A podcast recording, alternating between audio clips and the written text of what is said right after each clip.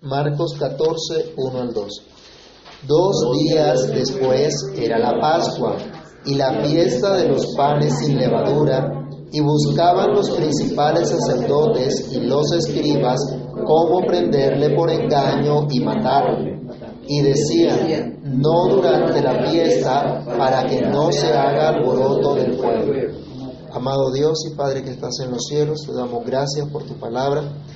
Señor mío, te rogamos que tu Espíritu Santo ilumine nuestro entendimiento y que al meditar en tu palabra, al reflexionar en ella, tú nos guíes a toda tu verdad, tú nos enseñes tu camino, nos muestres, Señor, tu propósito, que a través de la enseñanza, de la doctrina, de tu palabra, seamos edificados, consolados, exhortados, que tu palabra corra y sea glorificada hoy en este lugar también, Señor, hoy en nuestros corazones, y que tu nombre sea engrandecido. En el nombre de Jesús te lo pedimos y te damos gracias. Amén. Pueden tomar asiento, mis hermanos.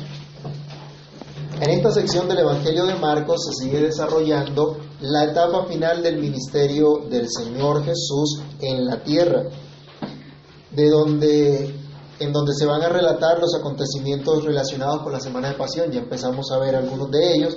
Ya vimos, por ejemplo, cómo fue su entrada triunfal a Jerusalén, la enseñanza que tuvo en el templo, respondiendo a preguntas capciosas de los escribas y fariseos, y cómo él los dejó callados ante sus insolentes preguntas, demostró su poder, demostró su gracia, su sabiduría.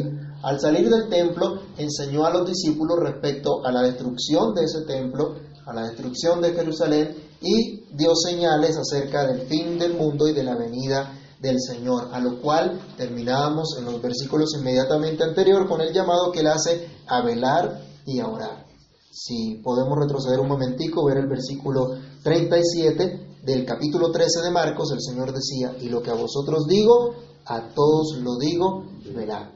Y era donde eh, terminamos nuestro estudio.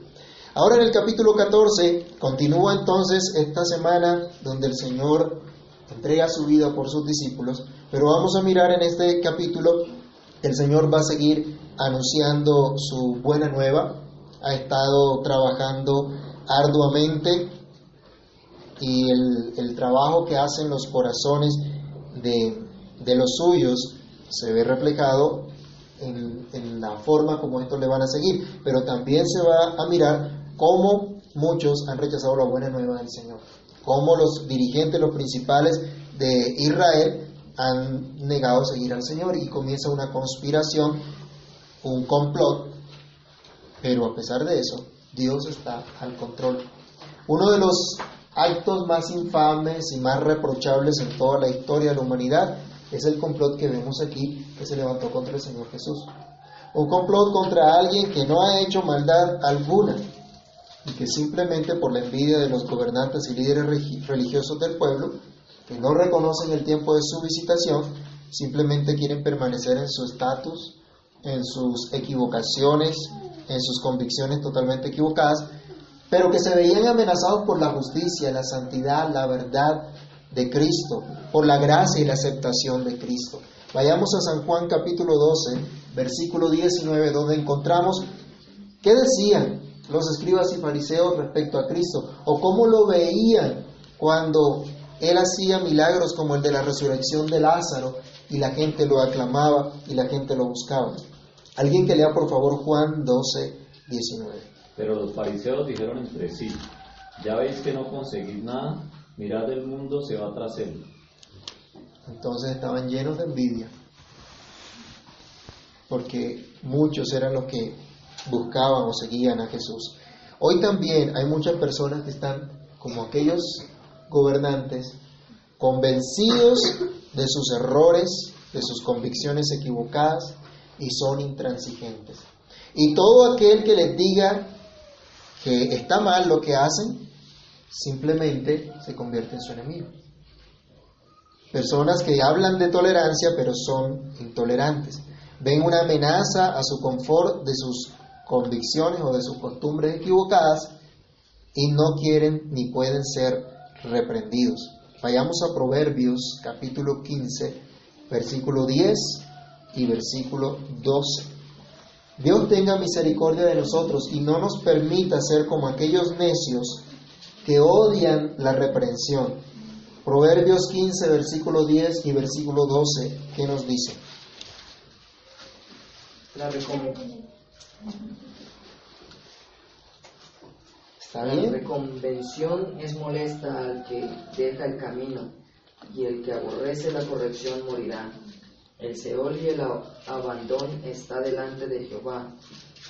¿Cuánto más los corazones de los hombres? De los hombres. El escarnecedor no ama al que le reprende, ni se junta con los sabios. El corazón alegre hermosea el rostro. Hasta el 12. El necio no acepta la corrección. Quiera Dios que seamos más bien de aquellos que tienen un oído dócil y que reciben con agrado la represión del Señor. Allí mismo en Proverbios, pero el capítulo 25, el verso 12, hace un llamado entonces, o habla de aquellos que tienen oído dócil. ¿Qué dice Proverbios 25, 12? Como zarcillo de oro y joyez de oro fino, es el que reprende al sabio que tiene oído dócil. Quiera Dios entonces que escuchemos su palabra y veamos lo preciosa que es su palabra y la reprensión que Dios hace para nuestro favor.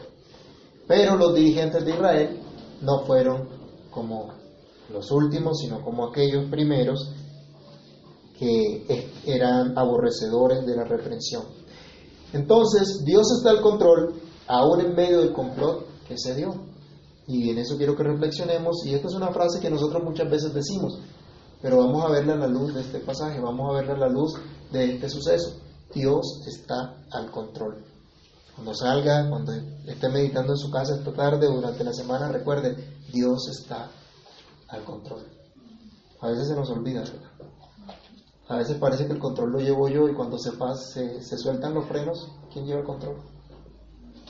Quiera Dios tener misericordia de nosotros. En medio de una santa celebración, miren lo infame de la determinación de los líderes religiosos del pueblo de Israel. Dice el versículo 14, dos días después era la Pascua, se nos pone en un contexto de qué era lo que sucedía en ese momento, o qué era lo que iba a suceder en esa época, o el contexto para, para colocar de manifiesto el complot que estaban haciendo los dirigentes de Israel. Era la víspera entonces de una gran celebración, una fiesta instituida por Dios para gloria suya y regocijo de su pueblo, pero que tenía un gran significado. La Pascua y los panes sin levadura fueron celebraciones que estaban tan estrechas que se veían como una sola. Y en esa fiesta se recordaba la liberación del pueblo de Dios.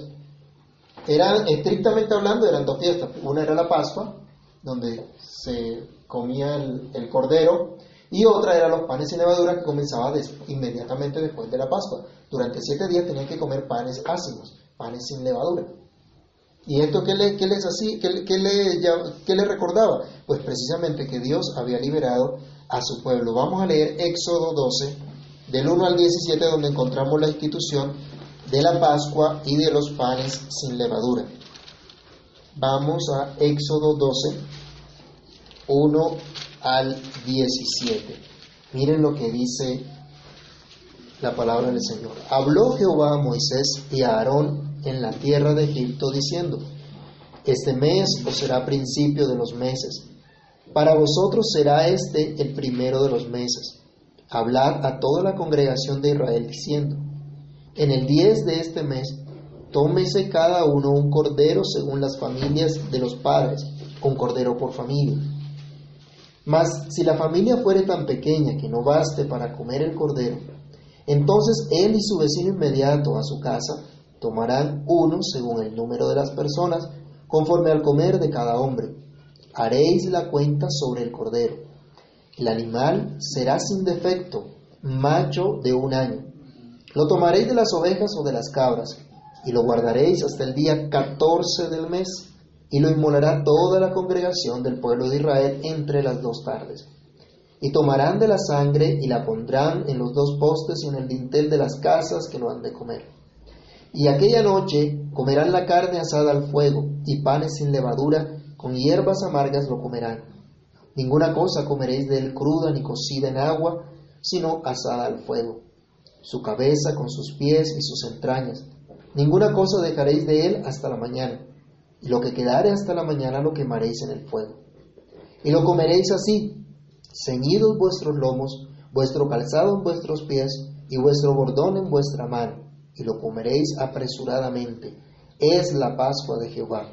Pues yo pasaré aquella noche por la tierra de Egipto, y heriré a todo primogénito en la tierra de Egipto, así de los hombres como de las bestias, y ejecutaré mis juicios en todos los dioses de Egipto. Yo Jehová. Y la sangre os será por señal en las casas donde vosotros estéis. Y veré la sangre y pasaré de vosotros, y no habrá en vosotros plaga de mortandad cuando hiera la tierra de Egipto. Y este día os será en memoria, y lo celebraréis como fiesta solemne para Jehová durante vuestras generaciones. Por estatuto perpetuo lo celebraréis. Siete días comeréis panes sin levadura, y así el primer día haréis que no haya levadura en vuestras casas, porque cualquiera que comiere leudado desde el primer día hasta el séptimo será cortado de Israel. El primer día habrá santa convocación, asimismo en el séptimo día tendréis una santa convocación. Ninguna obra será en ellos, excepto solamente que preparéis lo que cada cual haya de comer. Y guardaréis la fiesta de los panes sin levadura, porque en este mismo día saqué vuestras huestes de la tierra de Egipto, por tanto guardaréis este mandamiento en vuestras generaciones por costumbre perpetua. Dios entonces en este pasaje nos detalla lo que significa esta fiesta, lo que significa esa Pascua. Dios liberta al pueblo de la esclavitud de Egipto, ejecuta su juicio contra Egipto. La última plaga que Dios establece sobre Egipto es la muerte de los primogénitos, tanto de animales como de hombres. Pero al pueblo de Dios le dio una señal. El que tuviera en su puerta una señal de sangre, la muerte pasaría de largo de ellos. Les aseguraba que su liberación era en verdad de parte de Dios. Si había esta señal, ellos estaban seguros. Los panes sin levadura les llamaba entonces a, renovar su compromiso como pueblo de Dios, alejándose del pecado y viviendo como pueblo consagrado a Dios, a ese Dios que los ha libertado de la esclavitud y de la muerte. Si se dan cuenta ustedes, era una gran celebración que afirmaba al pueblo de Dios en su fe como pueblo escogido. Volvamos a Éxodo ahora en el mismo capítulo 12, pero del versículo 24 al 27, Dios establece cómo tienen ellos que enseñar a las generaciones siguientes esta, esta fiesta. Éxodo 12, 24 al 27 dice, guardaréis esto por estatuto para vosotros y para vuestros hijos para siempre. Y cuando entréis en la tierra que Jehová os dará como prometió, guardaréis este rito. Y cuando os dijeren vuestros hijos, ¿Qué es este rito vuestro? Vosotros responderéis, es la víctima de la Pascua de Jehová, el cual pasó por encima de las casas de los hijos de Israel en Egipto cuando hirió a los egipcios y libró nuestras casas. Entonces el pueblo se inclinó y adoró. Allí el Señor está dándole entonces instrucciones, cómo tienen que enseñar a sus hijos, cómo tienen que enseñar a las siguientes generaciones. Era entonces una fiesta de gran gozo, por la liberación de Dios, una fiesta en memoria de lo que Dios había hecho por ellos.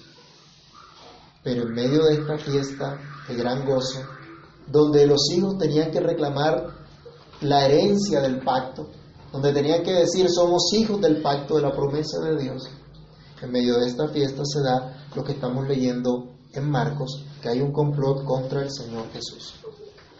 En esa fiesta de gran gozo, de gran liberación, hay unas personas llenas totalmente de envidia que buscan cómo matar al Señor Jesús.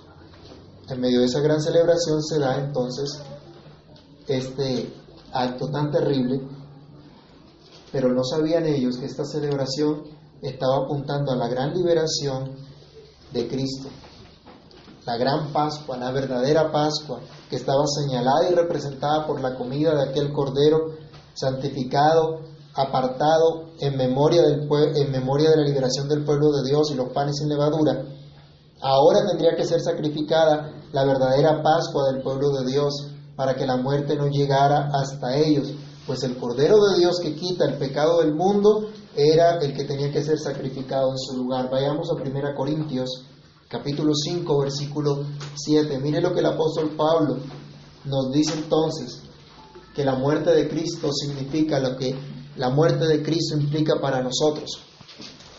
¿Qué dice 1 Corintios 5, verso 7?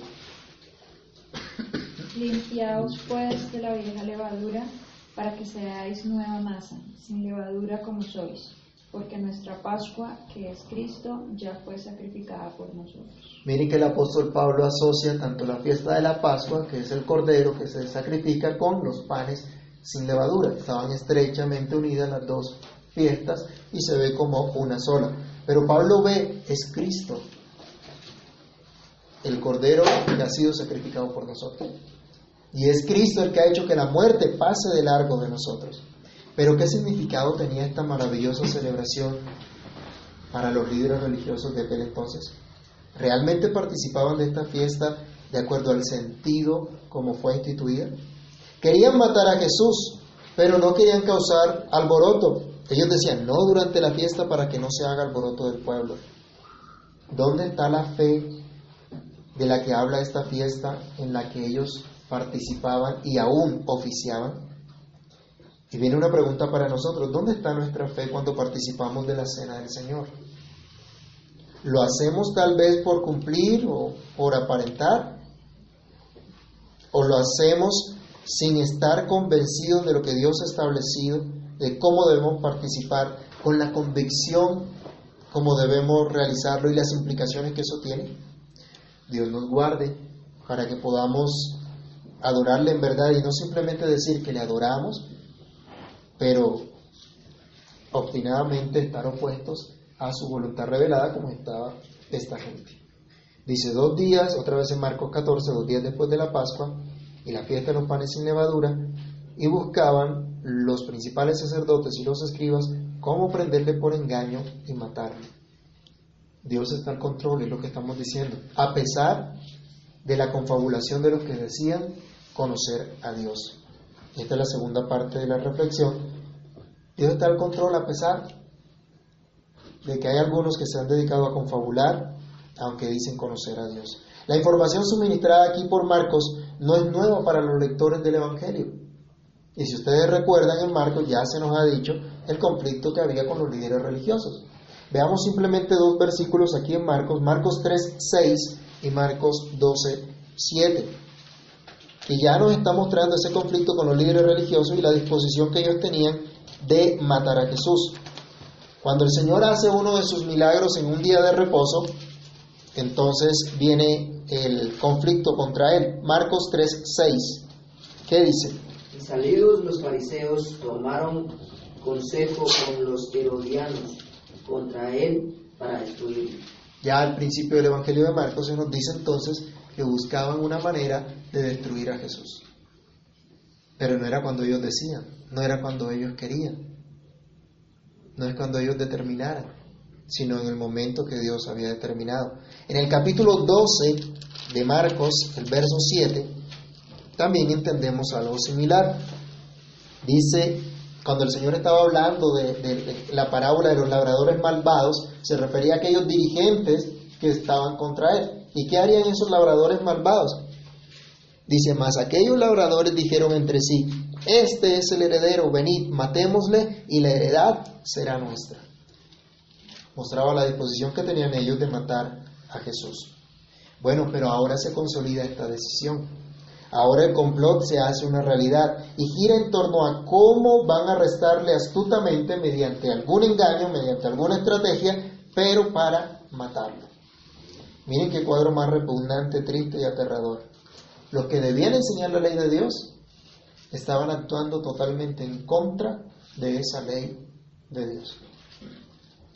Quería, ya simplemente habían determinado matar al Señor Jesús, los guardianes de la ley, los maestros de la ley.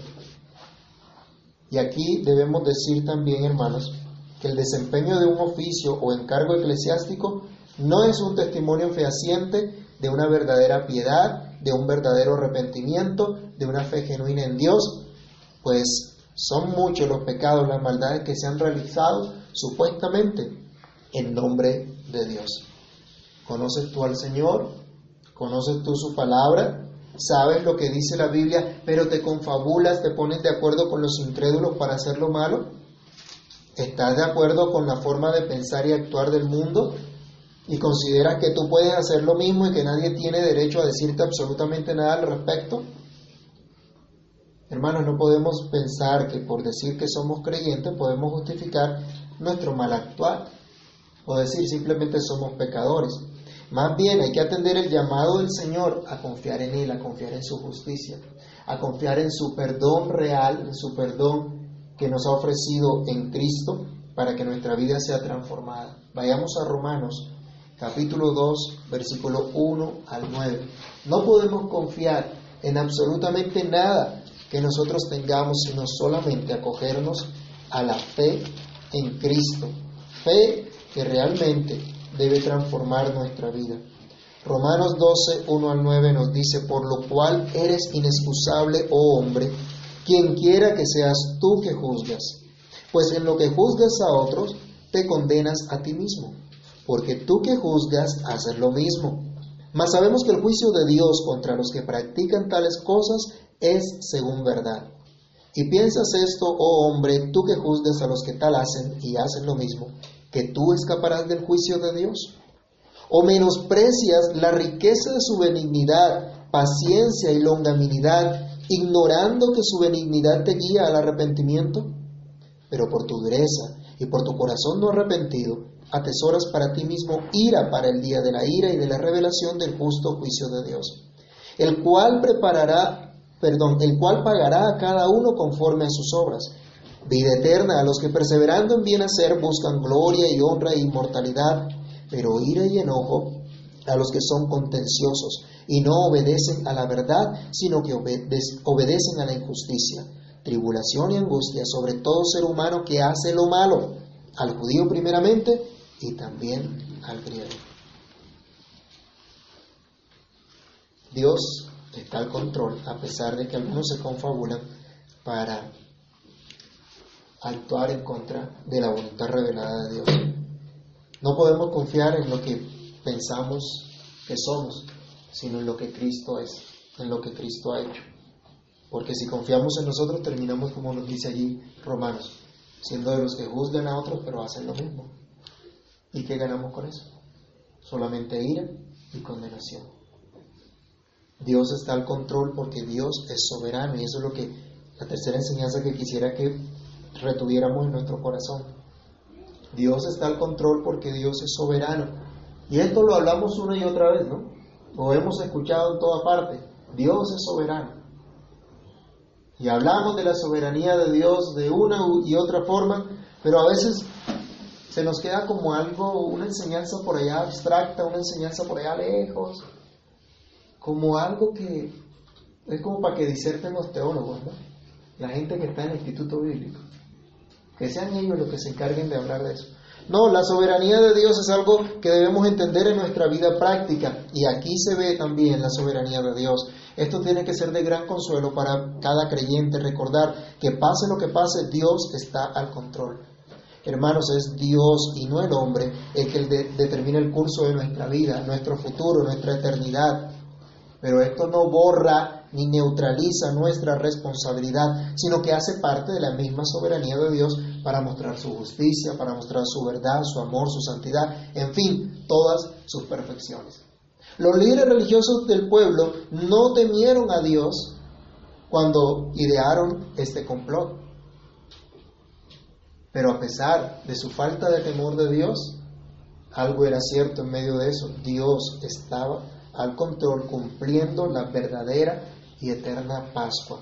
Vayamos a Hebreos capítulo 10, versículos 10 al 14. Y lo vamos a comparar con una cita que ya hemos leído de 1 Corintios 5, 7, donde nos decía que nos limpiemos de la vieja levadura porque Cristo, que es nuestra Pascua, ya fue sacrificado. Entonces, ¿qué nos dice Hebreos 10 del 10 al 14? En esa voluntad somos santificados mediante la ofrenda del cuerpo de Jesucristo, hecha una vez para siempre. Ciertamente, sacerdote está día tras día ministrando y ofreciendo muchas veces los mismos sacrificios que nunca pueden quitar los pecados. Pero Cristo, habiendo ofrecido una vez para siempre un solo sacrificio por los pecados, se ha sentado a la diestra de Dios. De ahí en adelante, esperando hasta que sus enemigos sean puestos por estrado de sus pies, porque con una sola ofrenda hizo perfectos para siempre a los santificados. La Pascua tenía que celebrarse anualmente, pero la Pascua ahora que Dios está celebrando es una Pascua eterna que estaba preparada desde la eternidad y que cumpliría en el tiempo el propósito de Dios de perfeccionar a sus hijos, a los santificados, a los que Dios había apartado para Él. En esa Pascua, en ese sacrificio de Cristo, somos nosotros dedicados a Dios el resto de nuestra vida. Mire lo que dice Primera de Pedro 1, el verso 17 al 20. Primera de Pedro 1, 17 al 20. Y si invocáis por Padre a aquel que sin acepción de personas juzga según la obra de cada uno, conducíos en temor todo el tiempo de vuestra peregrinación, sabiendo que fuisteis rescatados de vuestra vana manera de vivir, la cual recibisteis de vuestros padres, no con cosas corruptibles como oro o plata, sino con la sangre preciosa de Cristo, como de un cordero sin mancha y sin contaminación, ya destinado desde cuándo? Antes de la fundación del mundo, pero manifestado en los postreros tiempos por amor de vosotros. Es Cristo esa Pascua eterna, es ese Cordero de Dios que debía morir de acuerdo a la voluntad de Dios. Ellos estaban tramando un complot, pero por encima de ellos estaba Dios, que tiene control de absolutamente todas las cosas y que estaba cumpliendo su promesa, todo lo que se había dicho acerca del Mesías.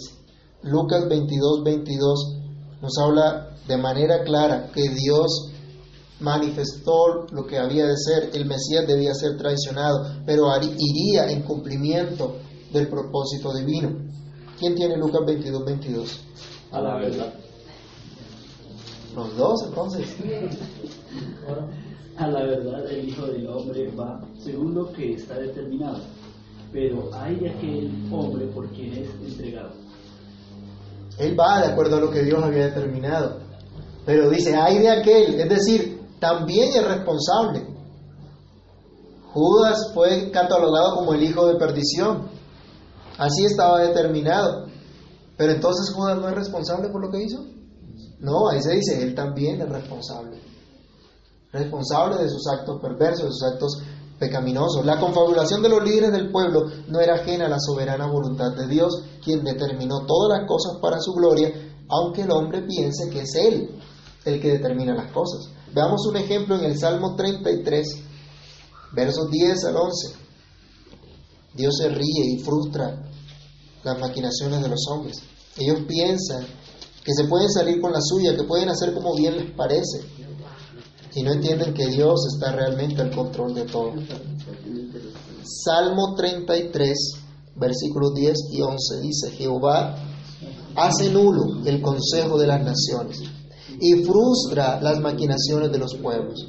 El consejo de Jehová permanecerá para siempre, los pensamientos de su corazón por todas las generaciones.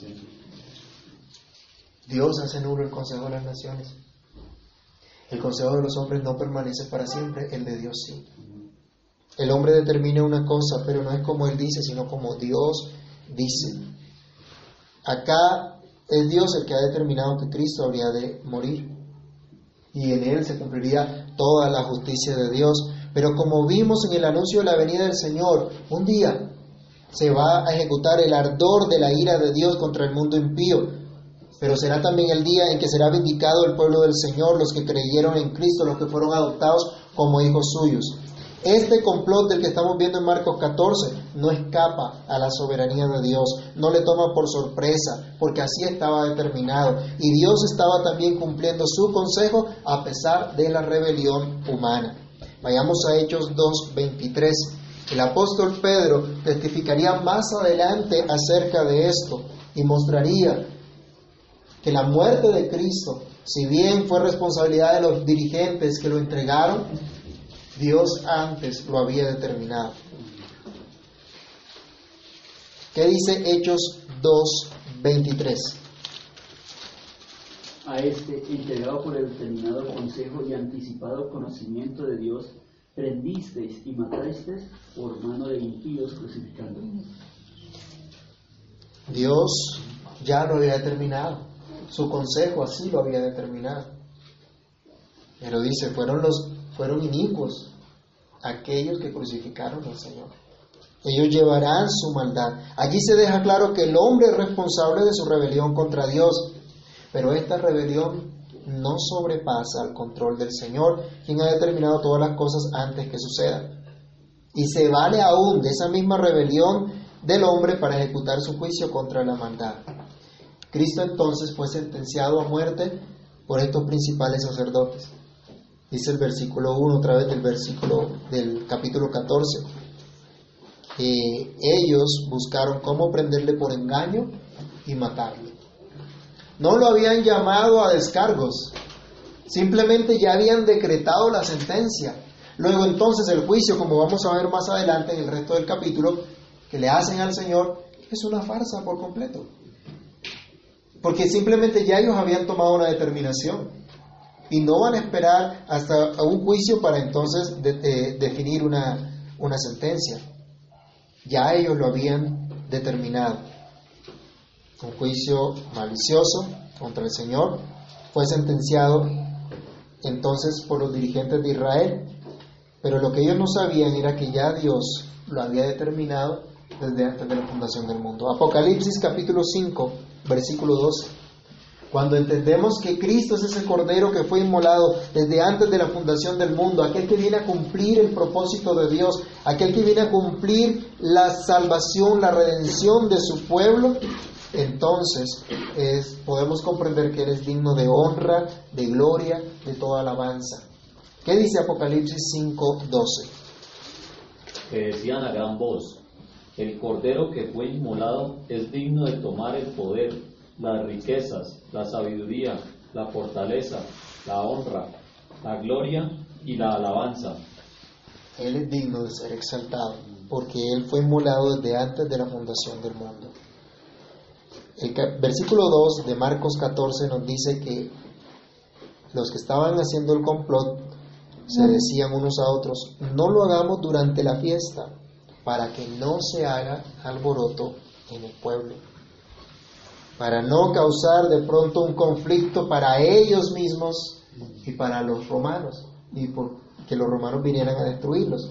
Tal como vemos en Juan capítulo 12, vamos a leerlo 45 al 53, que nos habla también de este hecho y nos da un poco más de información respecto a lo que estaban pensando estos dirigentes, la manera como estaban haciendo su, su complot.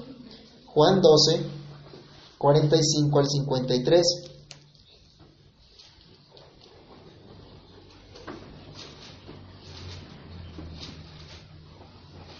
Y el que me ve, ve al que me envió. Yo, la luz, he venido al mundo para que todo aquel que cree en mí no, no permanezca en tinieblas. Perdón, no es 12 sino 11. 11. Juan 11, 45 al 53.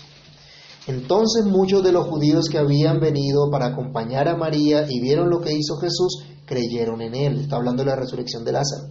Pero algunos de ellos fueron a los fariseos y les dijeron lo que Jesús había hecho. Entonces los principales sacerdotes y los fariseos se reunieron en, se reunieron el concilio y dijeron, ¿qué haremos? Porque este hombre hace muchas señales. Si le dejamos así, todos creerán en él, y vendrán los romanos y destruirán nuestro lugar santo y nuestra nación. Entonces Caifás, uno de ellos, sumo sacerdote aquel año, les dijo, Vosotros no sabéis nada, ni pensáis que nos conviene que un hombre muera por el pueblo y no que, que toda la nación perezca.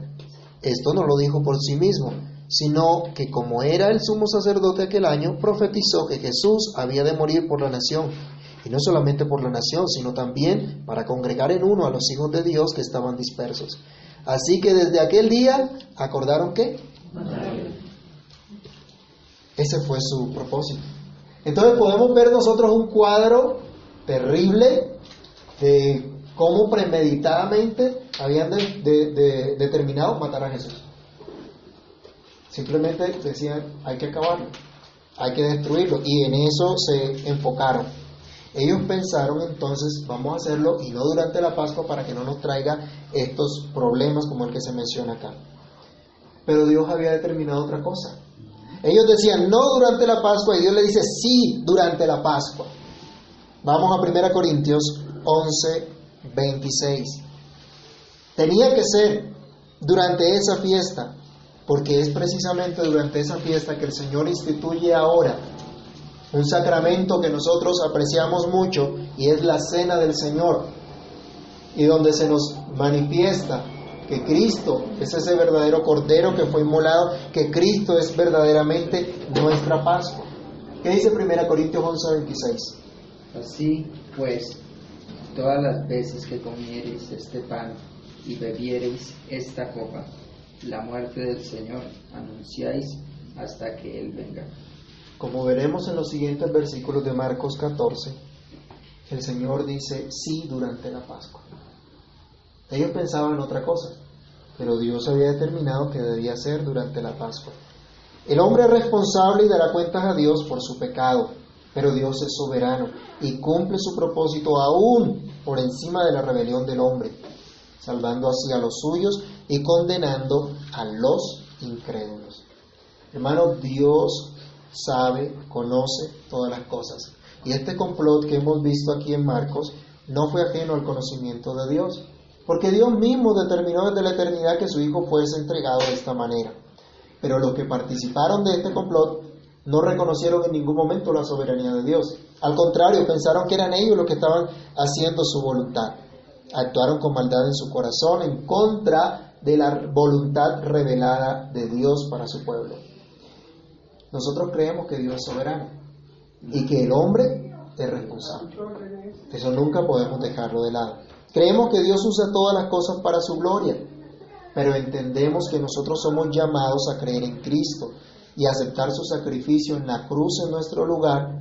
Y si no lo hacemos, no hay más que una horrenda expectación de juicio y de ardor del fuego que va a devorar a los adversarios de Dios. Dios está al control. Abandonémonos entonces en sus manos, descansemos en su buena voluntad para nosotros, aunque por momentos parezca que no vale la pena hacer la voluntad de Dios y que los malos se han salido con la suya. Dios siempre está al control. Escuchemos su palabra y pidamos su gracia para que creamos su palabra y obedezcamos su palabra. Aunque las circunstancias nos griten que no vale la pena hacer lo que Dios dice. Dios siempre está al control, así que démosle gloria a nuestro Dios. Oremos. Padre que estás en los cielos, en el nombre del Señor Jesús, te damos gracias, porque vemos en este cuadro que tú, Señor, estás al control de todas las cosas. Aunque aquellos que quisieron matar a tu Hijo, que determinaron matar a tu Hijo en su rebelión, en su maldad, lo hicieron pensando que se saldrían con la suya, que estaban cumpliendo su deseo y quitarían del medio aquel que les estorbaba. Sabemos, Señor, que tú estás al control, que tú conocías esto de antemano, que ya tú lo habías determinado.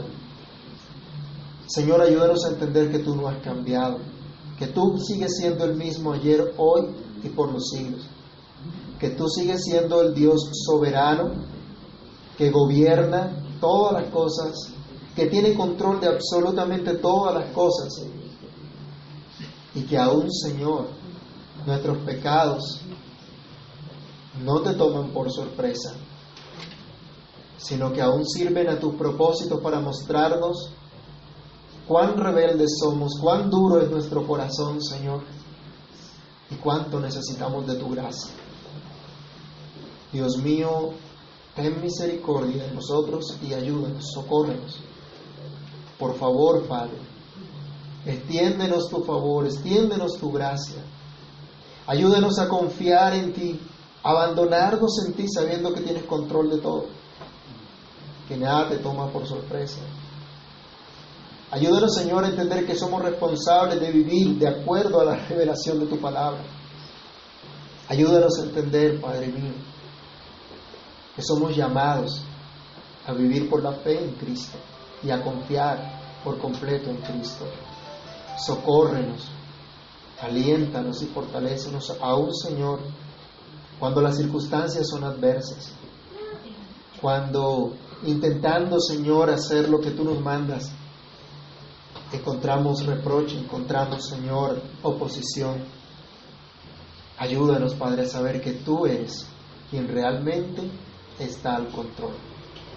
En el nombre de Jesús, oramos y te damos gracias. Amén. Amén.